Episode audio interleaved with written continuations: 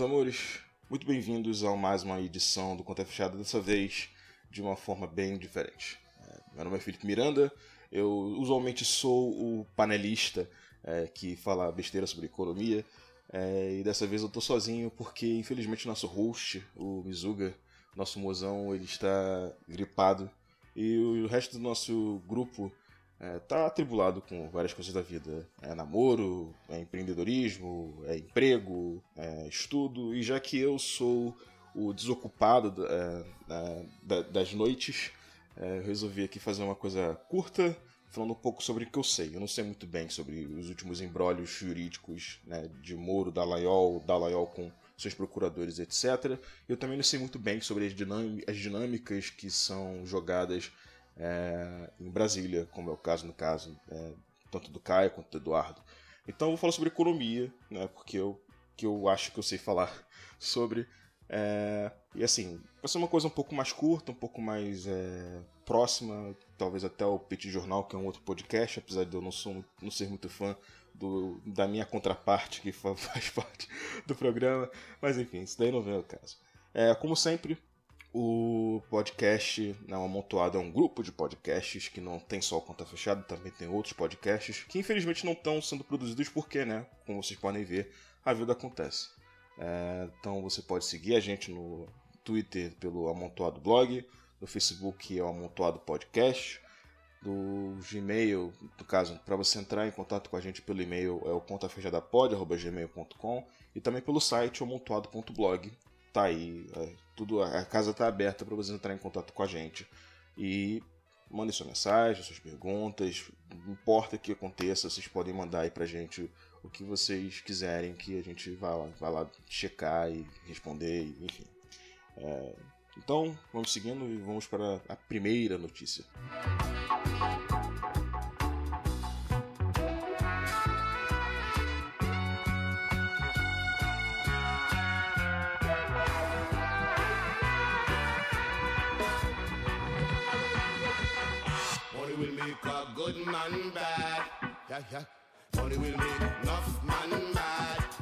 No último dia 16 de junho, no domingo, o presidente do BNDES, o, o, o ex-ministro da Economia, no caso da Fazenda, Joaquim Levy, decidiu pedir demissão.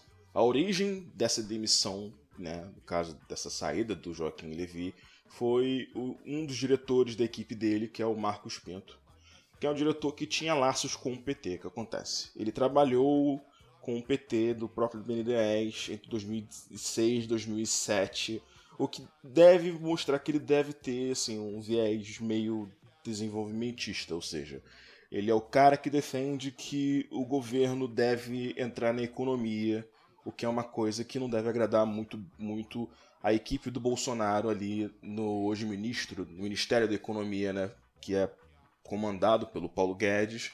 E o Paulo Guedes, nós sabemos já pelas notícias que saem desde a, da ele, dos tempos de eleição, que ele é um cara que tem ali o Bolsonaro, no caso, né, o Bolsonaro dá muita importância a ele. Então não duvido nada que tenha rolado ali um ciúminho, uma, uma besteirinha, e daí o cara, né, o, o Bolsonaro pediu a cabeça do Marcos Pinto, o Levi queria segurar a coisa porque ele queria ter o comando da situação, e daí o Marcos Pinto pediu as cartas e o Levi acabou seguindo ele no dia seguinte, no caso. Dia 15 foi quando o Marcos Pinto pediu demissão e no dia 16 veio o Levi é, na mesma toada.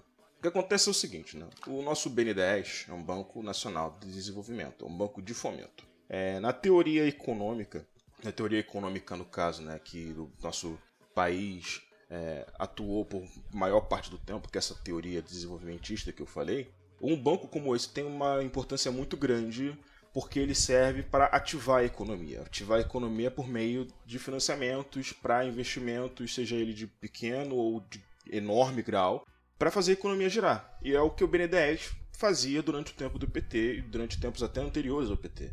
É, financiamentos de vários projetos que a gente tem por aí de empresas tanto nacionais quanto estrangeiras vindo do BNDES.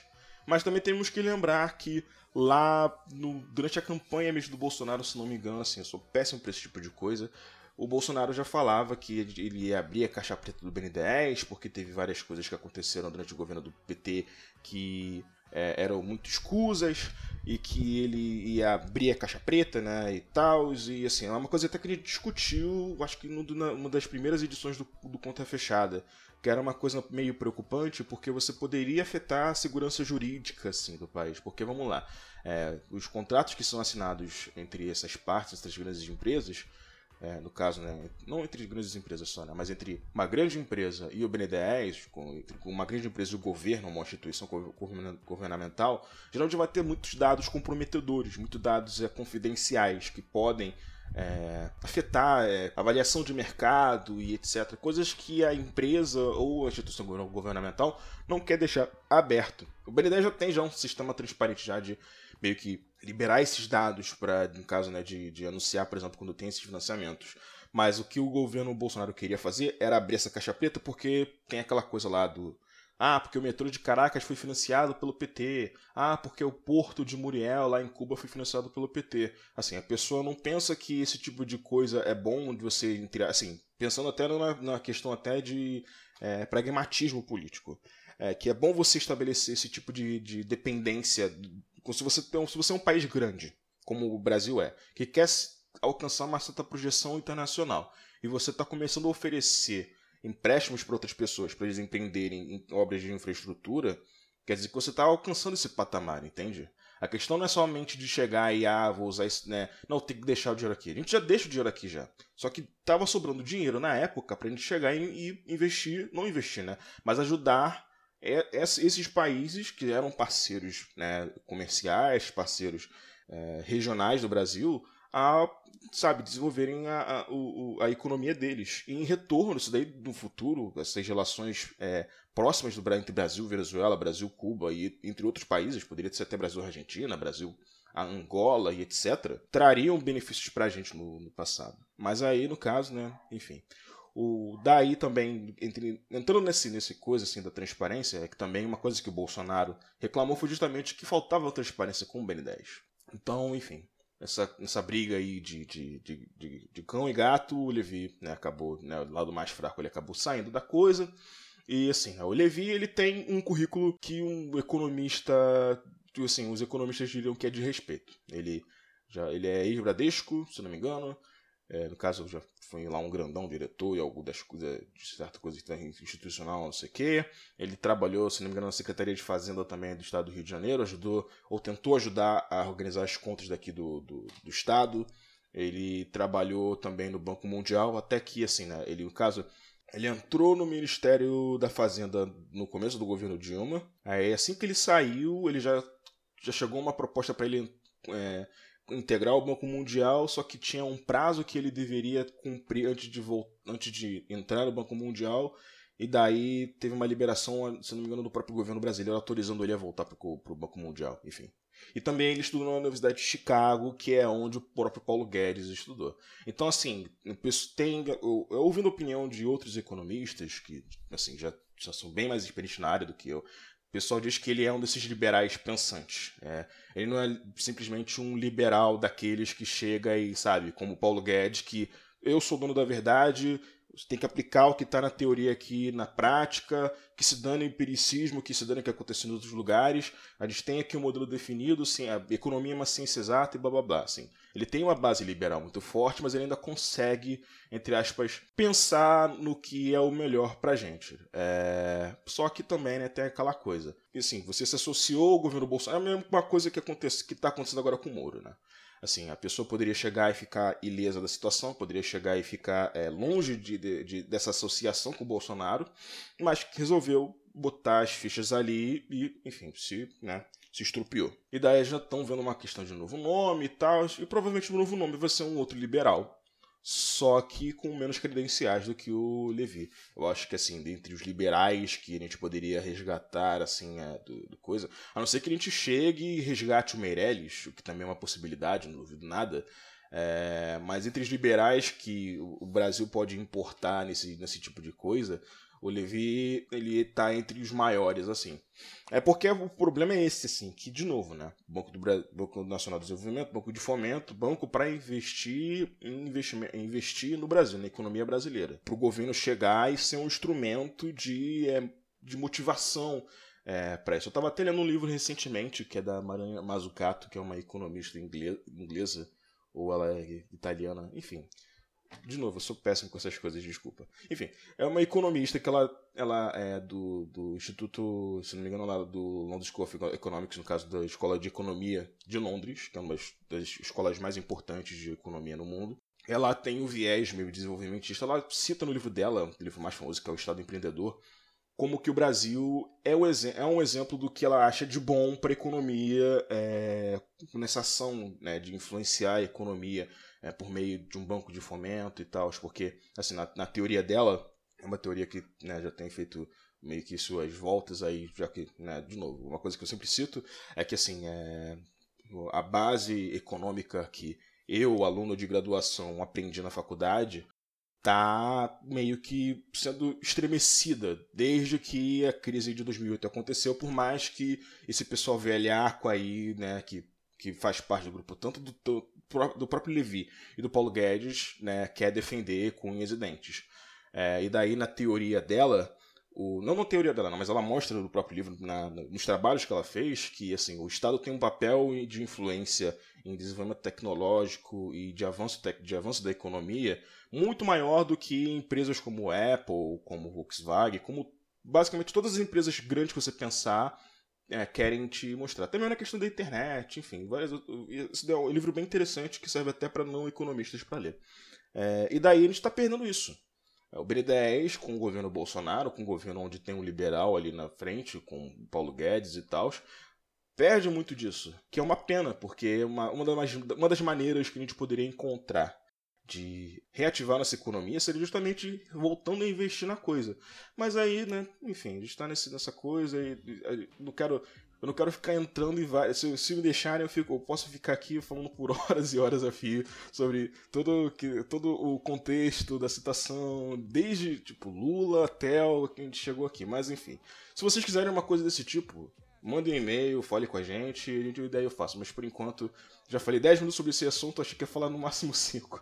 Vamos pro próximo assunto aí.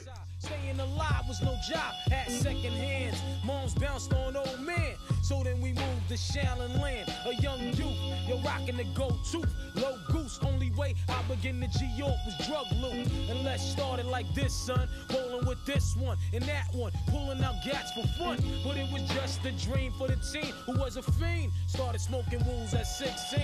And running up in gates and doing hits for high stakes. Making my way on fire skates. No question, I was Então, a segunda notícia é sobre a nossa reforma tributária. Que acontece é o seguinte: é uma coisa que o empresariado fala muito aqui no Brasil é que o nosso código tributário é muito complicado. E de fato ele não é muito fácil de lidar, porque você tem vários impostos, impostos que são diferentes por estado, por município, que tem cobrança em cima de cobrança e etc. Então tem já uma ideia há muito tempo de você, em vez de ter vários impostos, essa sopa de letrinhas que a gente tem aqui, de imposto federal, é, municipal, estadual, a gente juntar tudo numa coisa só, num imposto de valor agregado, que é uma coisa praticada já na Europa, é, pelo VAT, que é uma taxa, de, é, no caso, o valor agregado, que acontece é o seguinte. Vamos voltar nas, nas nossas aulas de geografia lá do ensino médio, que vamos pensar no ciclo econômico, assim, né, do ciclo de produção né, da, da, de qualquer produto que a gente tem. Você produz a matéria-prima, depois você tem a, a transformação dessa matéria-prima em um produto, e esse produto depois é mandado para o mercado para ser vendido. Pelo menos assim, na teoria básica, da, mais, da, mais básica, né? Não vou entrar aqui na teoria de valor do trabalho de Marx, ou seja lá o que for que os esquerdistas mais ferrenhos querem que eu faça. No caso, hoje, o que acontece é que durante esse processo todo, essa sopa de letrinhas vai entrando em todo o processo de, de, de todo o processo de produção da economia. E a reforma que foi pré-aprovada na Comissão de Constituição e Justiça é, quer fazer com que essa sopa de letrinhas seja simplificada. O que acontece é, eles estão eles estão querendo que você junte o PIS, o COFINS, o IPI, o CMS e o ISS numa coisa só que seria o IBS, que seria um imposto de bens e serviços. Basicamente, isso daí é, isso daí é o IBS. De novo, ele tem o modelo do IVA, que é praticado já na Europa, que é esse imposto de valor agregado, que é aplicado durante toda a cadeia de produção. É, e é um produto e é um, um imposto é, cobrado em cima da compra do produto, em vez de ser da produção. Ou seja, é, quando você comprar, em vez de ser o produtor, no caso, o não o empresário, no caso, né? mas enfim, é, no caso, em vez de você dar um ônus de cobrança do produto ao cara que está ali é, produzindo ele, tipo, no caso do produtor de soja, ou do fabricante lá da peça automotiva, ou no caso do empresário que está vendendo lá o seu o grão de arroz, você cobra em cima do consumidor final. No caso, você vai cobrar, por exemplo, daqui, da gente. Ou no caso do fabricante de peças, o fabricante de peças vai ser cobrado pelo aço que ele comprou é, na, na produção das peças automotivas. No caso do produtor rural, ele vai ser cobrado pela, pela, pelos grãos que ele comprou para fazer lá o, a produção dele no ano, da safra. É assim que é cobrado esse, será cobrado esse, esse imposto se ele for aprovado no Congresso e etc. Isso daí, quem sabe mais é o Eduardo, eu não sei de nada disso, já quero deixar aqui bem claro. E assim, a proposta é que vai ser uma alíquota uniforme e que você não pode, que isso daí indica que você não pode chegar e aumentar ou reduzir essa alíquota é, para produtos diferentes. Por exemplo, né, uma coisa que o pessoal de economia discute muito é a política de desoneração de impostos que a Dilma aplicou durante o governo dela entre 2012 e 2013, que muita gente vê que foi um fracasso. O que aconteceu foi, a Dilma chegou e reduziu o IPI uma série de produtos que ela chamou, que a gente chama da linha branca, é, que é no caso eletrodomésticos, esse tipo de bens que a gente tem aqui. Se não me engano, teve até redução de IPI até mesmo para carro e etc. Na esperança de que com essa desoneração de impostos, no caso, você vai reduzir o preço dos produtos e você consegue reativar a economia por base de consumo e etc. E também teve até uma política de aumento de, de crédito, no caso de redução de juros e tal. Enfim, foi uma coisa bem liberal que Dilma fez, que não deu certo. No final das contas, né, nossa economia continuou patinando, foi pro buraco, quase pro buraco inteiro em 2014, e daí foi caindo, caindo, caindo, até levar ao, assim, a encerração da, da, da do, do ânimo entre empresariado e o governo né, do petista, e daí culmina com o impeachment. No caso, com esse IBS, você não teria esse tipo de política. É, você tem ali o PIS, COFINS, IPI, ICMS ISS, não importa se você está comprando um caderno ou se você está comprando um ventilador. Vai ser o mesmo imposto que você vai pagar. No caso na Europa também é assim. Por exemplo, se eu tiver em Portugal, eu pago, acho, se não me engano, 15% de VAT, no caso, né, do, do valor do value added tax, né, do imposto sobre valor agregado que eles, com, que eles cobram ali, que é válido para é, é, União Europeia inteira. Mas se eu tiver na Inglaterra, esse valor vai para 20%. Ou seja, cada país pode cobrar um VAT diferente. E no caso aqui do Brasil, vai ser também assim. Cada estado, cada município pode cobrar um valor de IBS diferente. É, no caso, né, vai ter alíquotas maiores ou menores por conta de valor de ICMS e ISS, né, que são os valores, no caso são no caso ICMS, que é o imposto estadual, e ISS, que é o imposto municipal, e assim vai ser, no caso, né, para a questão do IBS. E daí são, são 10 anos de transição e a cobrança vai ser centralizada, ou seja, vai tudo para um, uma para uma unidade só, provavelmente para a União, depois você redistribui, que tem, vai ter um conselho lá de pessoal, administrador de fundo de estado, de município, etc., para que isso aconteça. Mas tem um problema, que é a questão de provável redução do valor de arrecadação por essas unidades que eu mencionei, no caso né, das unidades né, é, federativas, por causa do, das unidades estaduais e das unidades municipais.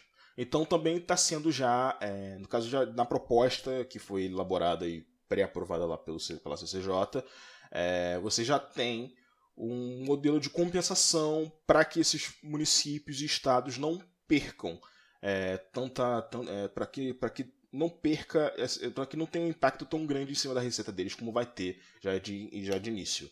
Vai ter um, como caso não são esses 10 anos de transição, vão ser dois anos de teste mais oito para observar como que vai ser, sucesso e etc. E a grande promessa, obviamente, né, é essa coisa de dinamizar a economia. É sempre assim.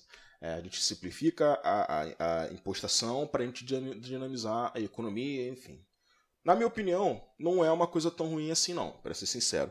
É bom você simplificar o código tributário justamente porque acaba sendo um, um custo muito grande é, para a própria empresa, no caso para as grandes empresas do, aqui, no, aqui no Brasil, de conseguir até mesmo chegar e ter uma coisa um pouco mais enxuta de, na questão de, da relação deles com impostação e etc. Uma experiência própria minha quando eu trabalhava na, na, na, grande empresa italiana que eu, que eu sempre quase sempre menciono, assim, não, não é uma coisa que você ouve, que você não ouve só né, dessa grande empresa italiana, não. Você ouve de uma da maioria das grandes empresas que você vê por aí.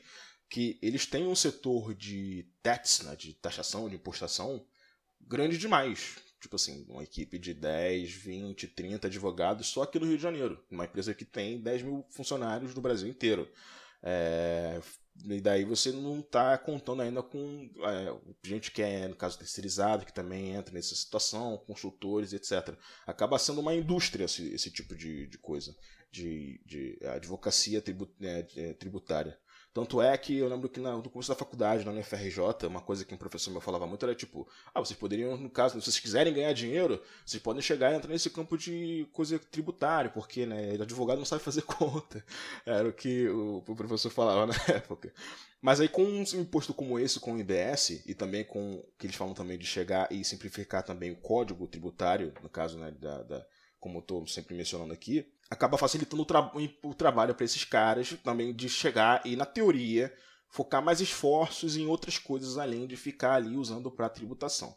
Mas tem um porém, como sempre tem um porém nesse tipo de política. Tem gente que fala que não, que não é imposto, assim, que esse tipo de imposto não é regressivo, que é um imposto neutro. Mas quando você vai ver, não é o caso. Né? Vamos pensar o seguinte: é, se você tem uma. É, é uma coisa que eu que também às vezes fica meio perdida. Se você tem uma família, comparando uma família que ganha mil reais por mês uma família que ganha dez mil reais por mês. A família que ganha mil reais por mês vai gastar muito mais em consumo do que a família que ganha dez mil reais por mês. Então o que acontece? Quando você chega e adiciona um imposto de 20%, 30% em cima do consumo dessa, de, de, dessas duas famílias, quem perde mais é a família que usa tudo para o consumo do que a família que ganha 10 mil reais. Não é à toa que né, os economistas mais progressistas defendem que você tem a impostação de renda em uma impostação progressiva. Ou seja, quanto mais você ganha, mais você paga. Então, assim, na situação, entre aspas, ideal, digamos assim, que você queira que você estabeleça, no caso, você continue com esse modelo de você cobrar no imposto de consumo, que eu também não sou muito fã, prefiro que tenha assim, que, os impostos, que a impostação seja em cima de renda, em cima de lucro, não em cima, sabe, do consumo, porque, de novo, né, afeta muito mais o pobre do que o rico. A não sei que você faça um imposto sobre é, bens de luxo, mas isso aí também é, são coisas que, é, como posso falar, é, esse tipo de taxação em cima de bens de, de luxo é uma coisa que é, é, não é, digamos, tão efetiva quanto como conto popular quer achar que seja. Enfim. Se você quer executar um modelo desses, de você ter essa dupla impostação, você tem que, você tem que implementar em conjunto um, um, uma reforma tributária onde você também ataque esse tipo de, de, de, falta de progressão que a gente tem aqui no Brasil. Onde você tem uma faixa de imposto que é pequena demais, né? Você for pensar, né? Que é tipo, de 0 a 2 mil reais você paga nada. Mas de 2 mil a 2.500 você já paga 7,5. E a partir dos 4,5, 4,5 mil reais, você já paga já 27%. E também, se você, no caso, né, se você for um grande empresário, se você é um cara que não ganha, por exemplo, né, salários ou coisa do tipo, você pode muito bem chegar e não pagar nada. Assim, é, você paga 20%, outro não paga nada. É, assim, o nosso código tributário para esse tipo de questão de impostação de renda é muito falho. Só que aí a gente não está atacando isso, a gente está atacando só a questão do imposto sobre os produtos. Que ajuda, ajuda, mas não é o ideal. O ideal é você ter uma, uma, uma solução completa. Mas aí, de novo, né, a gente está nesse, nesse, nesse momento onde uma coisa pequena dessas, assim, já eu avalio como ainda, ainda como uma evolução em comparação que a gente estava tendo, por exemplo, no tempo do, do, Temer, que era aquela coisa espalhafatosa, que nada acontecia e etc. Assim, a gente está nessa situação também, mas pelo menos tem um modelo aí sendo votado e vamos ver se vai ser aprovado. Eu acho que vai ser, eu, assim, no caso, é porque é difícil fazer essa, essa avaliação, porque, né, de novo, né, eu não sou especialista em Brasília. Mas eu acho muito difícil uma, uma coisa dessa não acontecer, até porque é de interesse do empresário é, você ter uma, uma simplificação do código tributário, porque ele quer gastar menos dinheiro com isso. É, então, enfim, eu acho que vai acontecer. Mas, de novo, tem que ter uma coisa mais completa. Você não tem que, você não tem que só chegar e unificar os impostos de consumo. Você tem que chegar e fazer uma coisa completa. Faz o imposto de consumo, mas também ataca a renda, também ataca a questão de arrecadação por lucro, arrecadação por questão de é, por ganho de capital. Assim, são problemas que a gente está vendo no mundo inteiro. Uma coisa que a gente está vendo no mundo inteiro, nos Estados Unidos, na Europa, na Ásia, esses debates sobre arrecadação de imposto, é, que quem ganha mais não está não tá, não tá pagando tanto imposto quanto os pobres, enfim. E a gente está indo para o mesmo caminho. E esse caminho que leva a gente a essas crises econômicas, sociais que a gente vê aí que tá difícil a gente ver um, um bom futuro para isso. Enfim, é, como sempre, a gente terminou com conta fechada numa nota muito positiva é, e muito otimista. Mas, enfim, eu só não quero acabar com a tradição mesmo. É, mas muito obrigado pela, pela compreensão, pela paciência. É, eu espero ter feito um bom trabalho aqui estando sozinho. E espero que na próxima semana a gente vai ter já um conta fechada normal é, só mesmo né, com todo mundo junto, com o Mizuga gritando né, para incomodar os vizinhos lá onde ele mora, comigo aqui tendo que fechar a porta para minha gata não ficar miando, apesar de que ela hoje nem deu o. nem apareceu aqui, infelizmente. Enfim, é, é isso. Então, beijo no coração de todos vocês e até a próxima semana.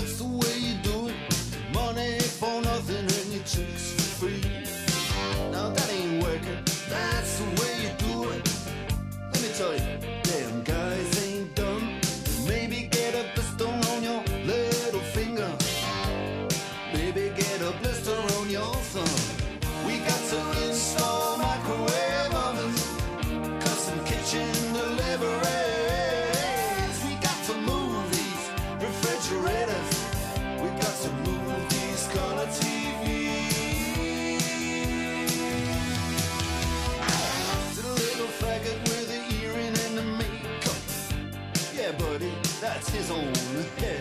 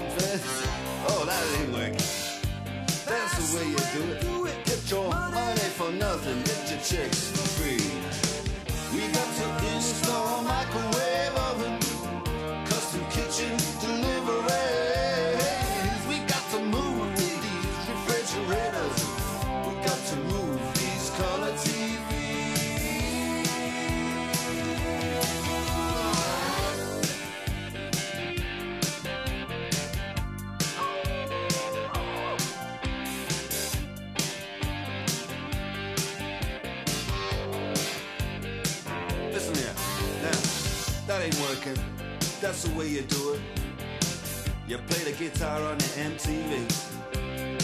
That ain't working, that's the way you do it. Money for nothing and your chicks for free. Money for nothing.